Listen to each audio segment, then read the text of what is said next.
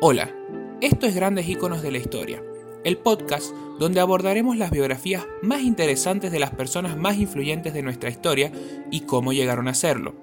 En esta ocasión tendremos la colaboración de investigación y la voz de José Gentile. Para el episodio de hoy, Stanley Kubrick. Stanley Kubrick es considerado uno de los directores de cine más influyentes del siglo XX, conocido por dirigir películas que se volvieron clásicos del cine y que hoy en día se consideran cine de culto, como 2001, Odisea en el Espacio, La Naranja Mecánica, El Resplandor, entre otras. Su técnica, su estilo original y su marcado simbolismo lo hicieron merecedor de la fama y también de la controversia por tratarse de un director minucioso, perfeccionista y difícil de tratar a la hora de trabajar con él. Nacido el 26 de julio de 1928 en Nueva York, Estados Unidos, en el seno de una familia judía acomodada del Bronx, un convulsivo barrio de Manhattan. Su madre se llamaba Gertrude Perveler y su padre era un médico llamado Jacques Kurbik. Un dato curioso es que era hijo único y no tenía hermanos. A pesar de tener un coeficiente intelectual por encima de la media, fue un estudiante bastante mediocre durante su niñez y adolescencia. Era un alumno indisciplinado, se la pasaba faltando a clases y sus calificaciones eran un desastre. Sin embargo, sus aptitudes ya comenzaban a germinarse a partir de tres aficiones que marcaron toda su vida el ajedrez, el arte y la música. Por un lado, el ajedrez contribuyó a perfilar su frialdad profesional y su perfeccionismo, así como también le permitió subsistir durante un periodo turbulento de su vida. Kubrick era un jugador de ajedrez experto, rindiéndole homenaje en varias de sus películas. En cuanto a la música, Kubrick escuchaba especialmente jazz y su melomanía le permitió a lo largo de toda su carrera poder discutir todos los aspectos relacionados con la banda sonora de sus obras. Por otro lado, sentía una gran afición por la fotografía y solía practicar con una cámara que le habían regalado sus padres. De hecho, cuando solo tenía 16 años, logró formar parte del departamento de fotografía de la revista Look. En 1948, Kubrick se casó con su novia del instituto, Toba Metz, y vivieron juntos en un departamento de Greenwich Village hasta que tres años después se divorciaron. Fue por esa misma etapa cuando Kubrick solía asistir con frecuencia al cine, donde veía películas tan malas que lo inspiraban a hacer mejores. Poco a poco, decidió abandonar el mundo de la fotografía, para así dedicarse de lleno a su pasión más poderosa, hacer películas. Así fue como, en 1950, Kubrick realizó su primer corto llamado Días de Lucha, un pequeño documental que narraba un día en la vida de un boxeador. Este cortometraje fue el trampolín que lo llevó a que un año después hiciera otro documental llamado Flying Padre, en 1951. Sin embargo, su primera película, o mejor dicho, largometraje, salió en el año 1953, conocida como Miedo y Deseo, la cual resultó ser un fracaso en taquilla, pero tuvo una gran recepción de parte de la crítica. Si bien esta película es posible conseguirla actualmente en determinados lugares de Internet, Kubrick no quería que nadie la viera por considerarla inepta y pretenciosa. A esta le siguieron El beso del asesino del año 1955, la cual, según el director, es su primera obra real, aunque tampoco muy aclamada por la crítica y la taquilla. No obstante, un año después llegaría El asesinato. La tercera es la vencida, dicen, y el film adquirió una gran aclamación. Así fue que, a pesar de que los espectadores menos experimentados aún no lograban valorar la obra de Kubrick en su totalidad, su carrera comenzó a ascender hasta las cumbres más altas. En 1955, Kubrick se casó con una bailarina y escenógrafa teatral llamada Ruth Sobotka, a quien había conocido tres años atrás y se mudaron juntos a Hollywood, donde vivieron allí hasta divorciarse en 1957. Ese mismo año, Kubrick inventó una de sus primeras obras maestras, Senderos de Gloria, la cual fue proyectada en las grandes pantallas de cines estadounidenses mientras sucedía la guerra de Vietnam. Así fue como Kubrick ganó el premio a la crítica en Bruselas.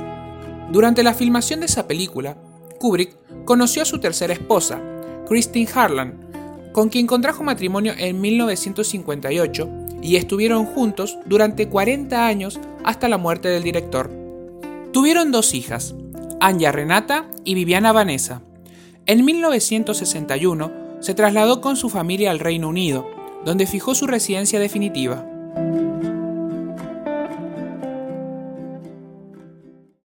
Tres años después, Kubrick realizó Espartaco, que fue su película con mayor presupuesto y que esta vez sí logró ser un éxito rotundo en taquillas.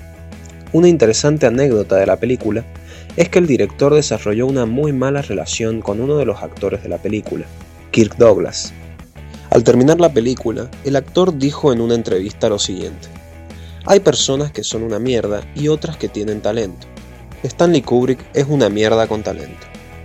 Kubrick recibió una nominación a los Globos de Oro como el mejor director, candidatura que volvió a lograr con Lolita en 1962, película que trajo con sí críticas mixtas debido al tema de la cinta en sí, la pedofilia, ya que esta se trataba de un hombre mayor que se enamoraba y entablaba una relación con una niña de 14 años.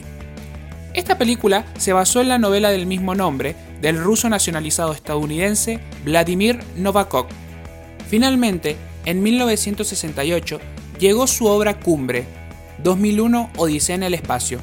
La película fue premiada con varias nominaciones al Oscar y Kubrick ganó el premio a los mejores efectos especiales y fue nominado como el mejor director y mejor guion.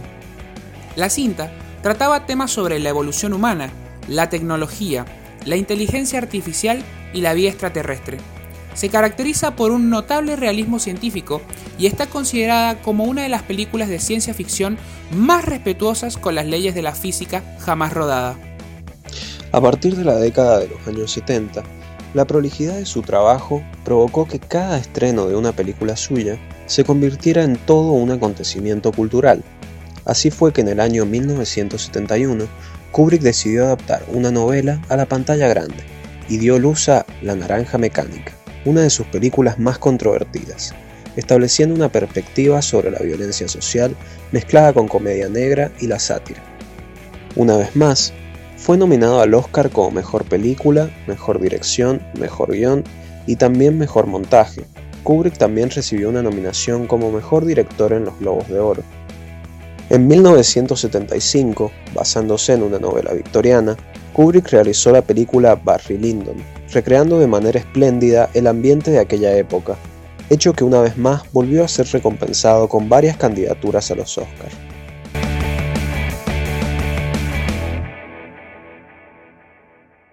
Cuando llegó la década de los años 80, la novela titulada El Resplandor, del exitoso escritor de terror Stephen King, motivó a Kubrick para llevar a cabo su película en 1980. Esta cuenta la historia de una familia que debe hospedarse completamente sola en un hotel embrujado durante el invierno. La película cuenta con el récord mundial de tener la escena más repetida de la historia del cine, un total de 148 veces. Esto se debe a que el director era sumamente exigente con la perfección de las escenas y obligaba a sus actores a repetirlas hasta que éstas quedaban exactamente como él quería. Stephen King se mostró inicialmente halagado con la idea de que adaptaran su libro, pero finalmente sostuvo que no le gustó el resultado final, puesto que el largometraje solo aborda el 30% de la novela.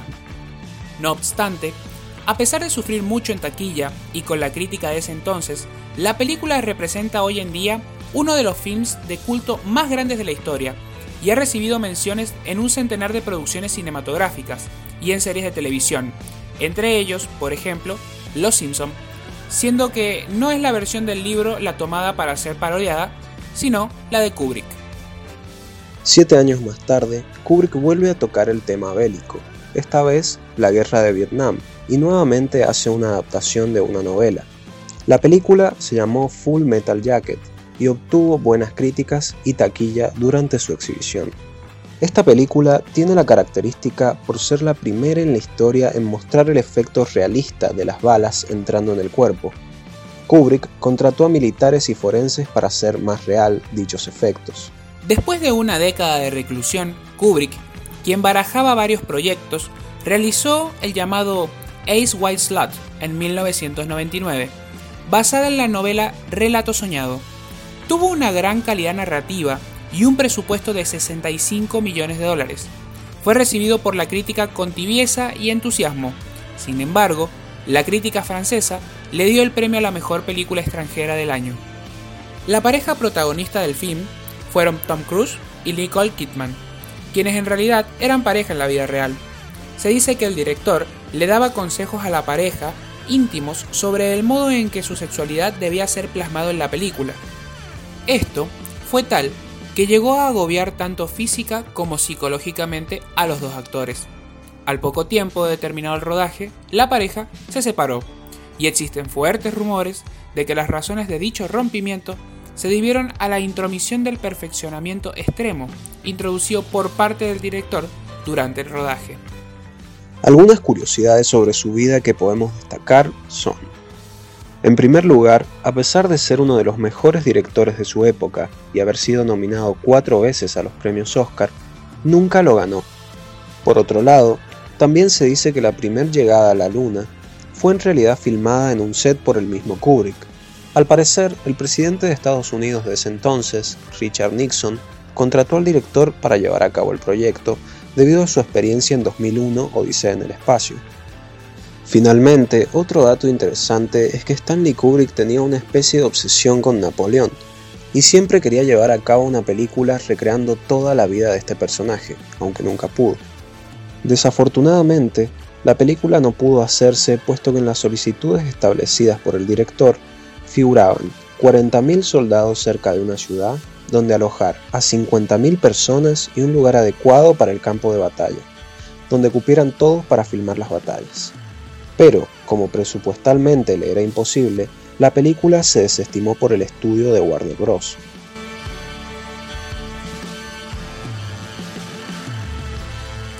Finalmente, el 7 de marzo de 1999, cuatro días después de una sesión privada de fotos para su familia y actores de su última película, Stanley Kubrick falleció de un ataque cardíaco mientras dormía.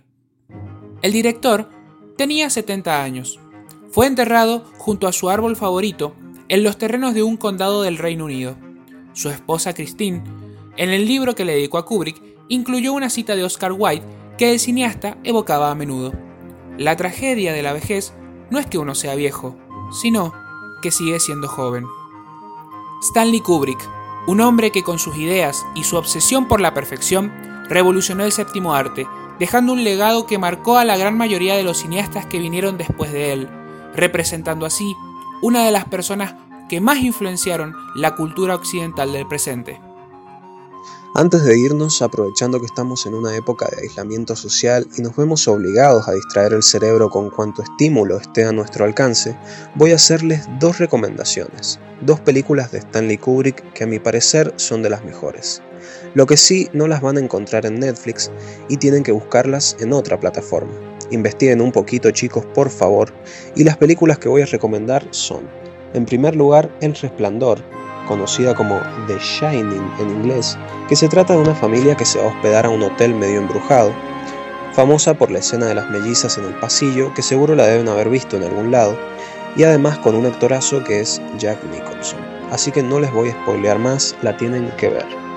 La segunda recomendación es La Naranja Mecánica, que quizá no es tan amistosa como El Resplandor para el espectador, y yo te diría que la veas si te gustó El Resplandor y querés ver más sobre este director. Lo único, las películas de Kubrick son para prestarles atención. No es como ver una peli de comedia y estar con el celular boludeando, yendo y viniendo. No, es para sentarse a ver. ¿Y vos? ¿Ya viste las películas del aclamado director? Si no es así, te invitamos a hacerlo. Soy Juan Manuel Pérez. Y yo soy José Gentile. Y les deseamos entretenimiento y mucho cine. Si te gustó el podcast, Seguí mi canal para enterarte de próximos lanzamientos. También puedes seguirme en mis redes sociales, Instagram, arroba juan-ma095 y si no también en Twitter, arroba juan8896ma241.